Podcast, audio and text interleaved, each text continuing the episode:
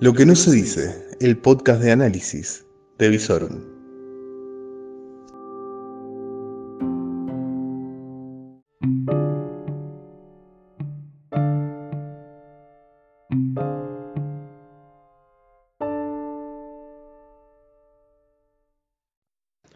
Muy pero muy buenas noches, soy Lucas Arzamendia y luego de 78 días de aislamiento y dos de pausas, superado el trámite de aislados, hoy, después de, bueno, ya no sé cuántos días que no nos veíamos, estoy con el licenciado gallego en lo que es la primera emisión de Distanciados. Sí, a dos metros, ¿cómo les va? Yo soy Gallegos, Julio. Eh, 80 días.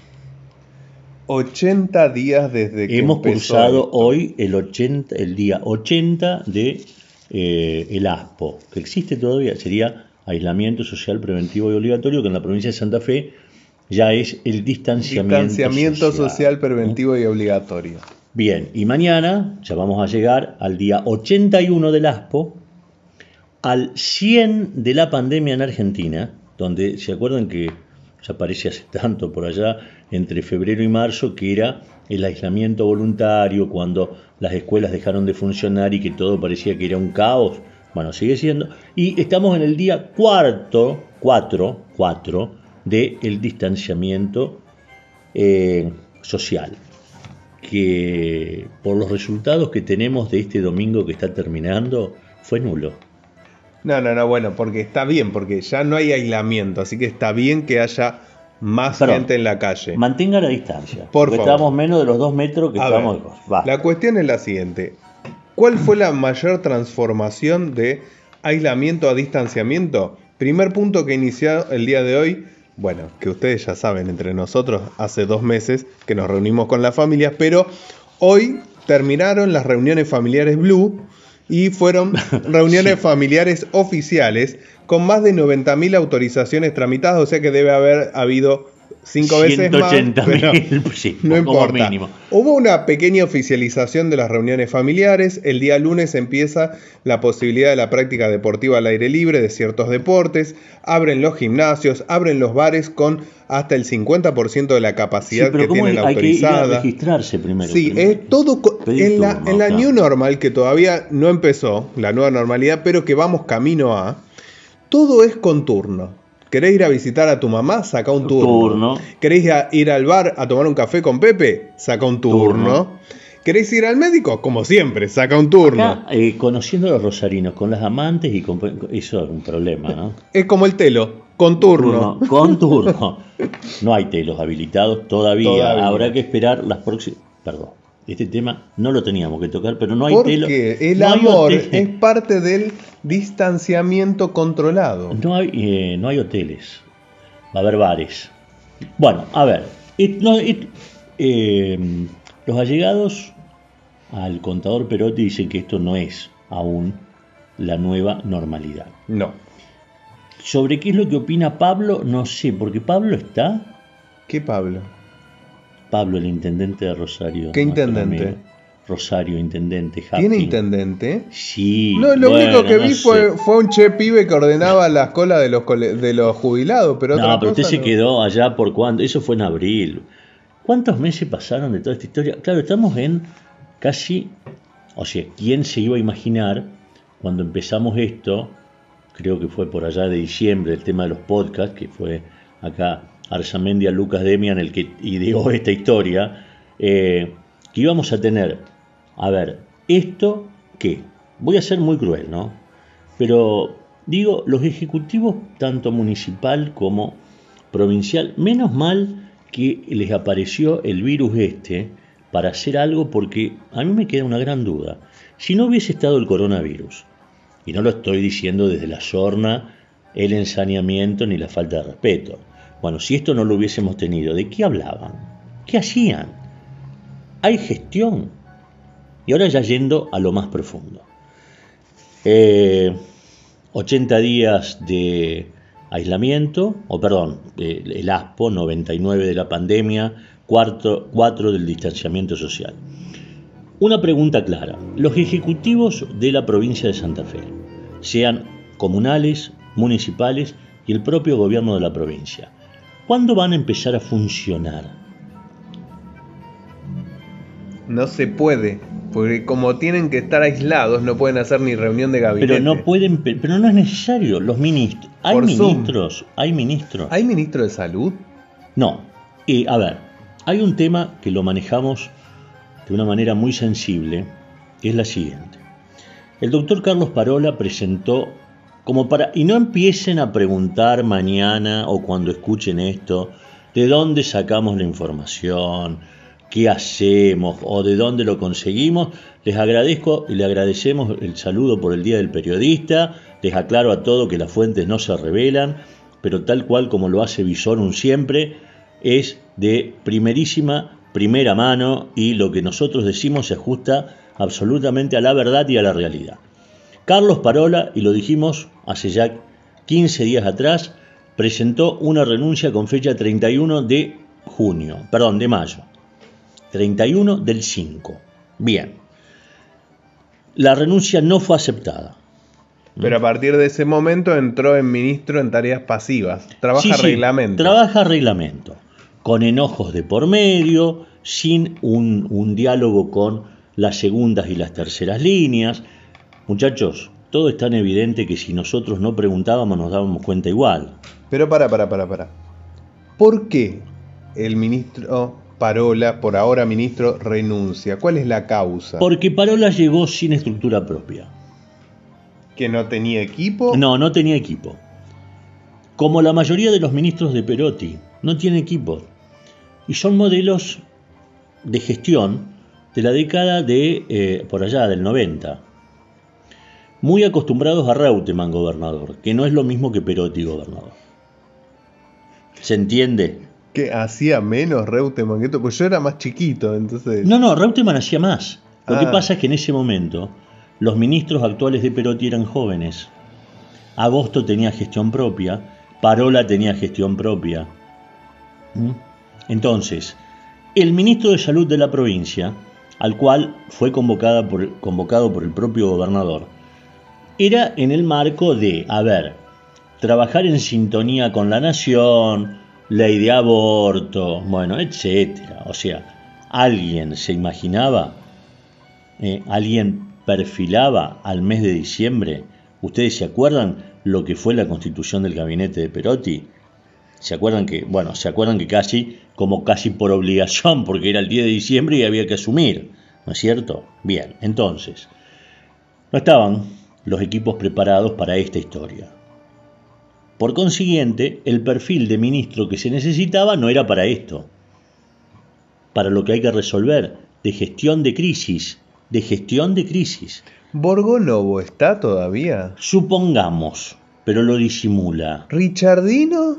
Es el vocero, pero el vocero ahora es el secretario de turismo. Es raro, entonces Richardino está haciendo turismo. Pues no sé, todo puede ser porque tampoco se los puede ubicar. ¿Me entiende? Bueno, el tema de Parola, Parola llegó sin equipo.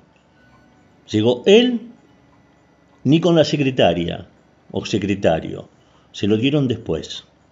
Un señor que, un, un profesional de la salud de San Guillermo, donde además, donde además perdió las elecciones. Claro, porque hubo una elección comunal en el medio. Bien, entonces, sin duda que empezó con un desgaste importante. ¿Por qué? Porque ahora nos enteramos que en el Ministerio de Salud de la provincia todavía tiene mucha injerencia el socialismo. ¡Apa! ¿Mm?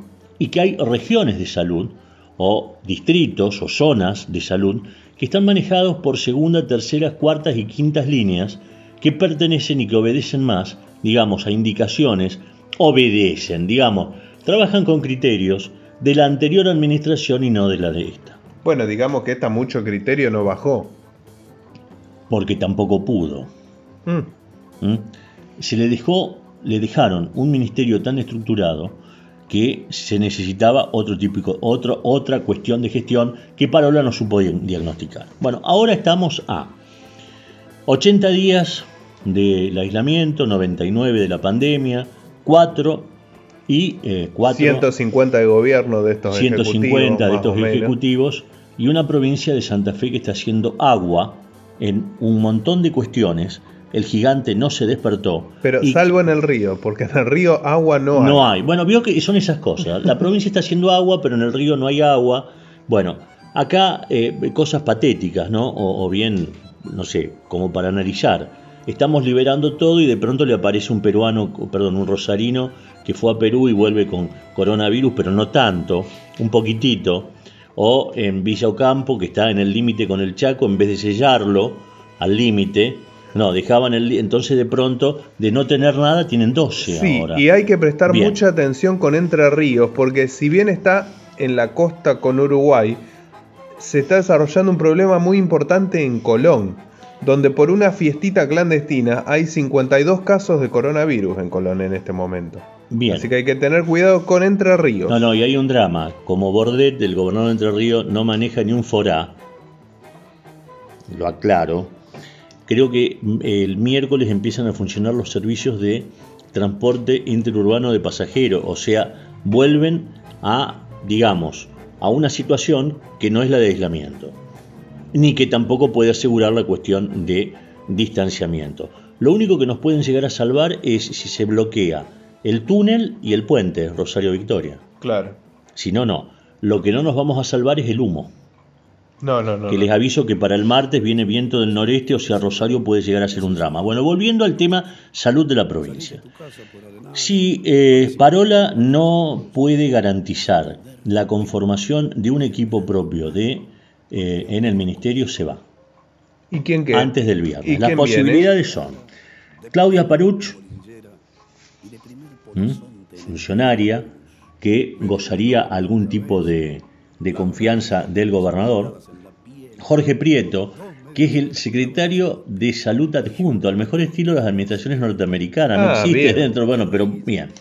La otra, que fue una verdadera eh, revelación y que en este momento está llevando la parte operativa sobre sus espaldas, que es la doctora Soria Martorano. Y eh, De excelente comunicación de la cuestión de la pandemia. Sí, sí, lo sabe hacer. Sí. Lo sabe hacer y yo creo que eso viene a atenuar un poco las críticas que en andanadas vienen de cuánto lado hay y que Parola lo maneja muy bien porque no aparece por ningún lado. O sea, es lo que hay. Después surge el nombre de una doctora Torres, que es una administrativista, eh, vieja administrativista del Ministerio de Salud de la provincia, y el otro nombre que se acercó ahora, que se agregó en las últimas horas, Sandra Ballina. Igualmente, se consultó algunas fuentes allegadas a Omar Perotti y eh, Omar Perotti dijo, no lo voy a alargar a Parola. Confío en él, vamos a hacer todos los ajustes necesarios para que arme un ministerio a, digamos, con un perfil que tenga que ver con su idea y su semejanza. Pero se olvidaron de decir algo. Parola no es muy simpático ni con el grupo Tita ni con el grupo Villavicencio. Por consiguiente, sospecho que el futuro del actual ministro de Salud de la provincia, y con esto concluyo esta, este capítulo, eh, van a ser cuestiones de horas. Bien, o sea que vamos a tener un nuevo ministerio, un ministerio alineado más con el sector privado, y Tita. oeste-sur de la provincia. Sí. Perfecto, Y bien. esperemos que el coronavirus se vaya rápido. Bien, ¿y qué más nos deja este aislamiento, ahora distanciamiento? Bueno, y que o sea, se ¿qué, qué va a ser este, este prólogo de nueva normalidad? Y que va a tener que elegir ministros de educación. Ah, porque se va no también la sospe- ministra. so- es de sospechar que la profesora Cantero, con el perfil que, de improvisación que tiene en el área, no va a poder manejar un ministerio que tiene 55.000 empleados. Bueno, pero no tiene actividad. ellos. No, No, sabemos, ahora, no porque- sabemos si este año va a haber Sí. clases, así que Bueno, pero bueno, pero seamos positivos y a lo mejor en algún momento, por vía virtual o lo que sea, vuelven las clases. Entonces, Perotti tiene que pensar, él, a ver, ministro de Salud, bien, ministro de Educación, bien. Y ministro de Seguridad, digo, porque va a mantener a Saín. eh, probable. Uh, Bueno, pero Saín tiene estructura. Además, en estos días que nosotros no nos vimos, y ante un pico de conato de agresión entre el jefe de policía y Isaín, lo juntó a los dos y le dijo, muchachos, ustedes se ponen de acuerdo. Yo me voy. Cuando vuelvo, espero que hayan estado y pónganse de acuerdo porque si no se van los dos. Bueno, solucionó el tema. Yo creo que si Perotti logra una sintonía con cada, le dicen mudo, ¿no? Le dicen que es el mudo. Si él logra hablar con cada uno de los ministros, a lo mejor el gigante se escucha y se pone en funcionamiento. No, no, hay que hablar despacito. Despacito sin gigante. Porque hasta que Omar no quiera, el gigante va a seguir durmiendo. Sigue durmiendo. Bueno, eh, la otra que quiere irse, pero porque tiene un problemita ahí, es la ministra Frana. Frana, infraestructura. Bueno, el problema es que no le dejan construir, pobre mujer. No, pero no solamente infraestructura. La ministra Frana tiene también una cuestión con el Ministerio de Salud. Ah. ¿Por qué? ¿Qué se dedica el Ministerio de Salud a construir qué? Hospitales. Bueno, ¿y quién, está, ¿y quién está ahí? El marido. Ah. ¿Vio? Porque como todo tiene que ver todo con todo. Todo se cruza. Todo. todo se cruza. Bueno, entonces, no es poca la tarea del de, eh, el gobernador en encontrar un ritmo y digamos algo de gestión. Sí, básicamente vos lo que estás planteando es que a partir de que comience la nueva normalidad, digamos agosto, y no el ministro de Hacienda, sino el mes de agosto, nueva normalidad, relanzamiento del pero gobierno. Para llegar a agosto hay que prestar atención a algún tipo de cosas.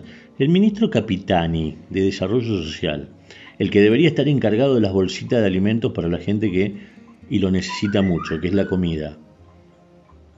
Porque esto también quedó como producto del aislamiento y de la cuarentena. Sí, ¿eh? sí, tenemos que decir que en este ¿eh? momento en la República Argentina 33 millones de personas están recibiendo algún tipo de ingreso de parte del Estado. Bueno, entonces, eh, la provincia de Santa Fe, y eso lo están pidiendo los muchos intendentes y muchos presidentes de comuna, para los sectores más vulnerables, ¿qué ayuda concreta tiene? la tarjeta esa de refuerzo nutricional que son 300 pesos. Bueno, también hay que tener en cuenta lo siguiente, así como la economía está en picada, la recaudación está pulverizada. O sea que al no haber recaudación, yo no sé qué poder de fuego va a tener el ministro Capitani para salir en ayuda de aquellos sectores más necesitados. Y van a tener que sacar de algún lugar, porque, eh, a ver, si no se hace cargo, las comunas o municipios no se pueden hacer cargo eh, provincia no se puede hacer cargo, nación se va a hacer cargo. A mí me llamó mucho la atención eh, días atrás cuando Alberto Fernández se dirigió al país, contó dos o tres anécdotas que no me gustaron porque no lo pintaron bien a Omar Perotti. Uno el tema del caso de, ajá, le dije al gobernador de Santa Fe, porque me vino a plantear lo del tema de los respiradores, que quería 30, eh, 40 respiradores más cuando no estaba usando ninguno. Entonces dice, le pregunté, ¿cuántos casos tenés ninguno? Entonces, ¿para qué querés los respiradores? Bueno, yo entiendo la informalidad, entiendo todo, pero me da la, percepción ya de viejo periodista eh, y desconfiado total de que hay algunas cosas que no están aceitadas en la sintonía entre gobierno de la nación y de la provincia. Días atrás apareció un informe del tema de la distribución de plata y a provincias de parte de nación. Y Santa Fe no está muy bien posicionado. Al gobernador, cuando van, lo escuchan. ¿Cuál es la consideración real del poder central de Buenos Aires sobre el gobernador de la provincia? ¿Es cierto que Perotti tiene cuestiones internas dentro del peronismo que le han quitado apoyo y que esta cuestión de la anomia ministerial y de gestión también tiene mucho que ver con un peronismo que no lo apoya tanto como lo apoyó durante el mes de diciembre, que era la Asunción, y todo tiene que ver por el tema de los carguitos y de la gestión de sectores que han quedado totalmente afuera? Pregunto. Y todo puede ser. Bueno, y vio, mi colega tan jugado que dijo y todo puede ser. No, yo no sé, lo dejamos. Y como dice eh, Lucas, veremos. Veremos. Veremos qué es lo que pasa. Eh, estamos en el inicio del mes de junio, eh, seguramente estaremos próximos a la salida de esto o no. Los próximos días es una cuestión en torno al tema epidemiológico en la provincia de Santa Fe que puede ser una caja de Pandora. No hay ningún tipo de control, por eso al comienzo decíamos el tema de los controles para las cuestiones de las salidas afectivas. Digo, estos 90.000 que fueron a buscar el papelito, que entraron a la madrugada porque la página se colgaba, bueno, etcétera, etcétera, ¿alguien se los controló? Mira, yo te puedo decir que estuve en la calle, estuve recorriendo también parte de la autopista Rosario-Santa Fe y no se vio ningún control. Sí es cierto que es bueno tener esta, este tipo de información para el Estado por si se diera algún caso de coronavirus en estos encuentros en donde pueden tener la trazabilidad de quién estaba dónde, cuándo y cómo. Pero más allá de eso, si uno tiene la información y no se establece ningún tipo de control, creo que es bastante, bastante... Bueno, y, ya que hace tantos días que no lo veo así en esta forma, así estrecha, no tan estrecha, sino Con, distanciada. Los concejales de Rosario, ¿qué hacen? Los legisladores de la provincia, ¿qué, hacen? No, es cierto que hay algunos que están preparando la reelección. ¿Alguien, ¿Hay alguien en esta provincia que está pensando electoralmente con el 2021? ¿En serio? Todos. Absolutamente todos están pensando. Ah, eso es el, producto del ocio de la cuarentena. Claro. claro, no hacen nada, entonces piensan. En Desde la reposera y vía Zoom, varios están tratando de ver de armar lista. Ahora, digo, eh, volviendo a la realidad, eh, se nota que hay algunas cuestiones que ya hacen que la cuarentena no se esté practicando ni el aislamiento tampoco, porque en estos últimos días la tarea esta de estos muchachos del sicariato y compañía limitada están volviendo de a poquito, ¿no es cierto? Porque son actividades esenciales, ya han conseguido todos los permisos, los sicarios, están en total regla y forma, por eso no los detienen en la calle y por eso pueden hacer eh, cobros coactivos con balaceras a frentes y fachadas, es una de las actividades esenciales habilitadas, y la otra es eh, mandar a mm, descanso eterno a aquellos que no hayan eh, cumplimentado el reglamento de la organización ilegal que integran. Dos actividades esenciales que se habilitaron hace aproximadamente tres semanas. Sí, y que hoy tuvo, digo hoy porque todavía estamos en domingo, estamos en domingo todavía. Todavía, Todavía estamos en domingo eh, se cobró una vida eh, de Ovidio Lagos al 3900, un muchacho de 23 años. Eh, digo. Sí, tenemos que decirlo a escasas 15 cuadras de la jefatura de policía. Sí, sí, pequeños detalles. O sea, esta va a ser la nueva normalidad. Bueno, esta es la normalidad de siempre de Rosario, en donde matar y tirar tiros en los frentes de las casas es algo totalmente normal, habitual. Cuestión en la que la policía no se mete demasiado, el ministro no está muy anoticiado y no hay ningún tipo de, por lo menos, comunicación, de planificación de afrontar este tipo de cuestiones. 7 de junio, 20 de junio vendrá el presidente, ¿se harán los actos? No. ah, no, no, porque la prolongación es hasta el 21, no. Perdón, el presidente dijo que si en Rosario no había casos para el 20 de junio, él tenía voluntad de venir. El que me dicen que está muy deprimido es Pablo. El, el, que vendría a ser el intendente de la ciudad, Pablo que había puesto muchísima expectativa en el año belgraniano, hay todo un perfil de Belgrano allá en el río que no se puede ir a ver porque estaba encerrado. ¿Los mármoles están sujetos? Los mármoles del, monumento no sabemos si No, digo por la duda, por, para eh, Pero cuestión, toda la fiesta y la organización que tenía pensada el actual intendente lamentablemente no va a poder ser. Para las arcas del Estado municipal mucho mejor porque recordemos que Mónica Fein dejó un déficit en su último año de gestión de 5 mil millones de pesos, un pasivo total en el municipio de 12 mil millones de pesos. Lo último que, que tiene que hacer la ciudad es gastar de más. Así que Bien. O que usted diría que no. Cancelemos las fiestas patrias y culturales de, acá, en adelante. usted dice, y los muchachos de la GUM pasarán a otro tipo de bueno, tarea. La GUM me habían dicho que estaba totalmente tomada la decisión política de cerrarla. Pero, diría Mauricio Vamos a explicar, hable, como, hable como santafesino, no como rosarino. A ver, es la Guardia Urbana municipal vestidos de marrón con unos elegantes gorros. Eh, Gorritas eh, marrones. No, son lila. parecen guardaparques. Bueno, sí. Bueno, cuestión. Esta, esta fuerza, fuerza, pues, pongámosle, eh, nació en, el, en, una crisis de, seguridad que si, si, en este momento vemos aquel momento, decimos qué crisis, crisis es ahora. Claro, porque... Pero bueno, entonces el municipio como para dar algún tipo de respuesta a, la- a la- que eran las exigencias de la ciudadanía, creó esta guardia urbana que teóricamente iba a patrullar la ciudad de alguna manera y Siempre se lo administrativamente veía, disculpen, yo lo veí siempre por la peatonal, San Luis, ahí estaban con un criterio merodeador manguero. Bueno, cuestión, nunca funcionó, no funciona ni funcionará. Pero ¿qué es lo que pasa? Cobran sueldos millonarios que cualquier policía, eh, pero trabajaría creo que 20 horas con tal de Sí, ganar de esos ganar. sueldos, porque eh, tenemos que aclararlo, básico están ganando 80 mil pesos. ¿Sí? Y con las horas extras y como trabajan dos horas más que cualquier empleado municipal, trabaja más allá de las 6 de la tarde, etcétera, en general los sueldos redondean entre 100 y 120 mil pesos, no, no portan armas, no ponen en juego su seguridad como un policía, o sea, y cuestión... Lo caminan. Pues cam- no, ni eso, porque tienen camionetas. Ni caminan. ¿No? Cuestión, ¿Usted estaba sabe tomada. lo que es estar parado dos horas, perdón, toda esa cantidad de horas con los va- las varices y compañía de mitad? Eso genera, Bueno, ¿eh?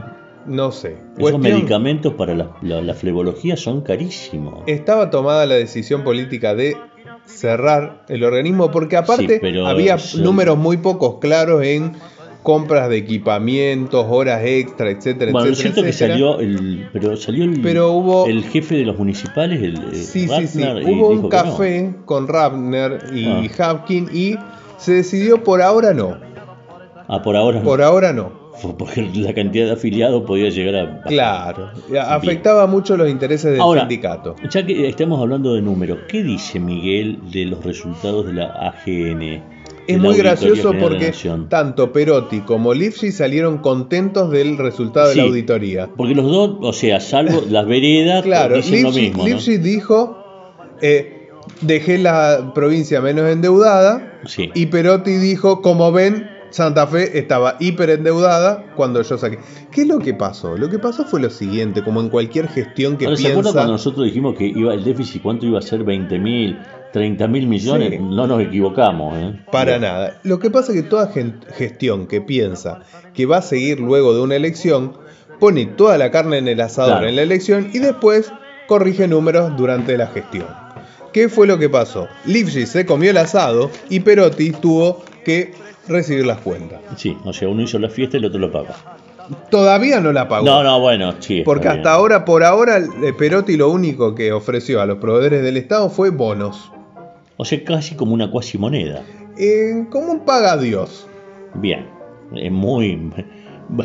Basta, no digo más nada. Tanto a nivel Bien. municipal como provincial, números en rojos, números a ajustar, números que deben ser corregidos para poder tener una administración que llegue en resultados al ciudadano, es decir, en, en más salud, en más educación, en menos pozos, más escamonda, más iluminación, Más que escamonda, explique. que vendría a ser que le corten las ramitas que tienen de más los árboles, Sí. la poda. Ah, bien. Bueno.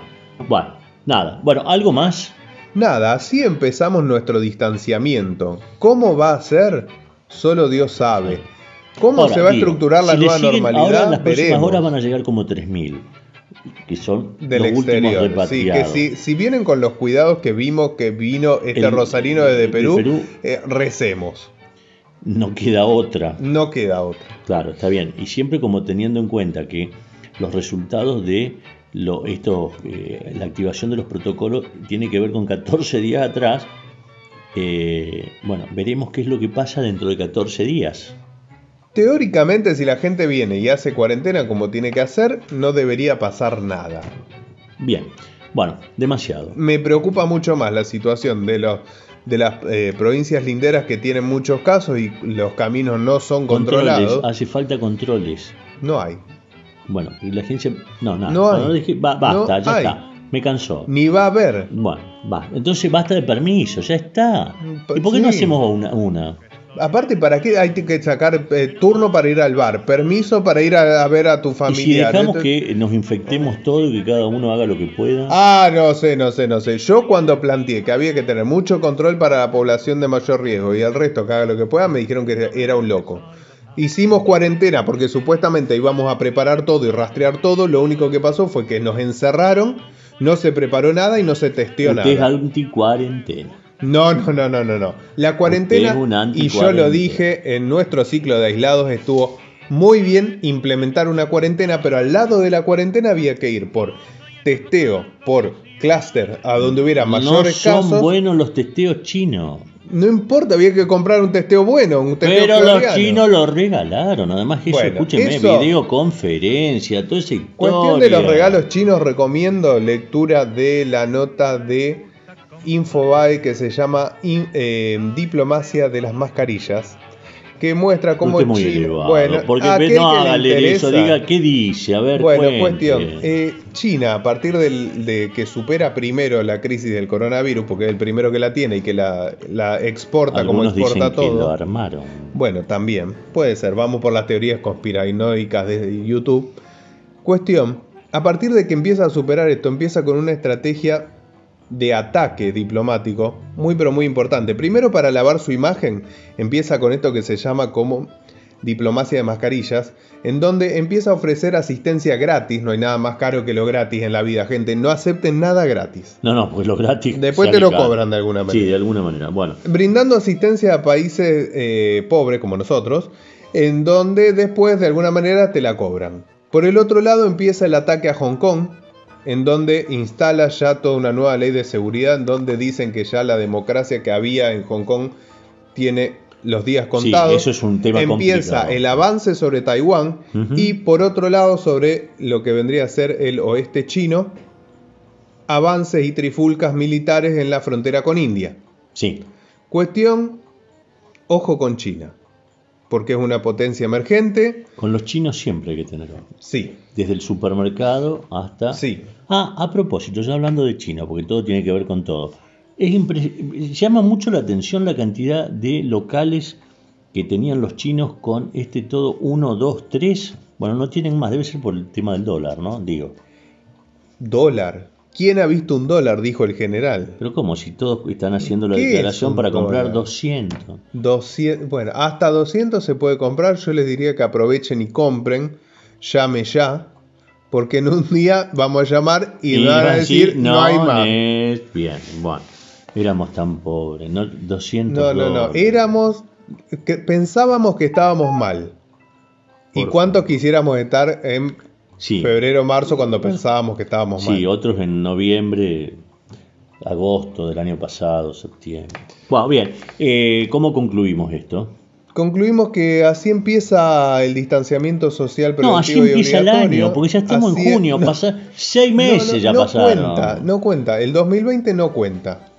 Si, si le podés sacar algo de positivo de 2020 es pura ganancia relájate. No, no, a ver, es importante. ¿Saben por qué? Y con esto yo sí concluyo yo. Eh, queda mal eso, ¿no? Concluyo yo, está mal hecho. Bueno, no importa. Eh, quedaron demostrados que durante varios meses, sin Congreso, o sea, sin Cámara de Diputados, sin Cámara de Senadores, sin Poder Judicial, sin bondis, 24 días sin colectivo en Rosario, sin eh, libre circulación, vivíamos igual. No, bueno, a ver, si se nota que cerrado los órganos legislativos no hacen diferencia con abierto, eso quiere decir que abiertos no, no, están trabajando. No, a mí no me gusta. No están haciendo lo que tienen que hacer. Me van a decir, usted está atacando la democracia. No, no, yo no estoy atacando la democracia, estoy atacando los vagos. Porque en el mes de enero decíamos que muchachos dejen la reposera, sin saber la que se venía. ¿Mm? se ataron al sillón. Sí, daría la impresión. Bueno, ahora, eh, en algún momento, toda esta gente va a tener que empezar a trabajar por nosotros. Y la democracia, espero que a ninguno se le ocurra ni prolongación de, mandatos, ni que en el 2021 no se vote porque no hicieron nada. No, no, no. No, no sé. Quédense diciembre, enero laburar, el cronograma electoral tiene que funcionar igual. Pero además de eso, creo que le van a tener que poner contenido legislativo, independientemente de que hagan los Zoom, que eh, las camaritas corten con el Zoom, la gente a la tarde trabaja, además, no está todo el día en el telefonito mirando, porque eso no es gestión. Y basta de tener dirigentes en la ciudad de Rosario que van a los barrios y parecen turistas. Claro, porque también eso hace a la calidad de la democracia y a la cuestión de la representatividad. Si no quieren que uno les diga que hay 28 vagos en el Consejo Municipal, hagan. hagan. Sí, sí, pero cuando hagan, hagan para adelante, para progreso, desarrollo, no hagan para molestar al ciudadano, para ponerle más trabas, ¿sí? Para molestar. No. Hagan para facilitar el día a día. Para eso está el Estado. Tiene que ser un acompañamiento al ciudadano para facilitarle la vida diaria, no para entorpecerla. Bien. Eh, ¿Sí? Este es el capítulo, este es el 1. Esto es el capítulo número uno de Distanciados y como siempre les digo, Yo hago estamos una mal. transferencia del mando porque a partir de ahora, esto que va a salir entre la noche y la mañana lo va a hacer el que lo tengo acá. Bueno, pero siempre extrañamos sus intervenciones, Sí, Gallego. pero van a ser esporádicas, como para que no genere ningún tipo de acostumbramiento. ¿Me entiende? Bien, bien. Bueno, recuerden, estamos Concluye. distanciados. Así que vos recordá que esto está mal, pero puede ser peor. Como dice nuestra filósofa de cabecera, como te ven te tratan, si te ven mal te maltratan, así que nada de cara de culo. Que le está ganando a la reina. ¿eh? Vamos por Va a Mirta. llegar un poco accidentada, con- Todos somos del equipo de Mirta, que aparte Mirta le Sí. dijeron aislarse y ella no apareció más, la única famosa que cumplió. Sí. Ni Zoom ni nada. Nada, nada, nada. Bueno, va a llegar un poco cascoteada, pero bueno, es lo que hay, muchachos. No hay otra cosa. Seguimos con la filosofía de este año, que es solo por hoy, para no fomentar la ansiedad. Y nada, nos vemos mañana. Por supuesto, ¿a dónde? Acá, distanciados.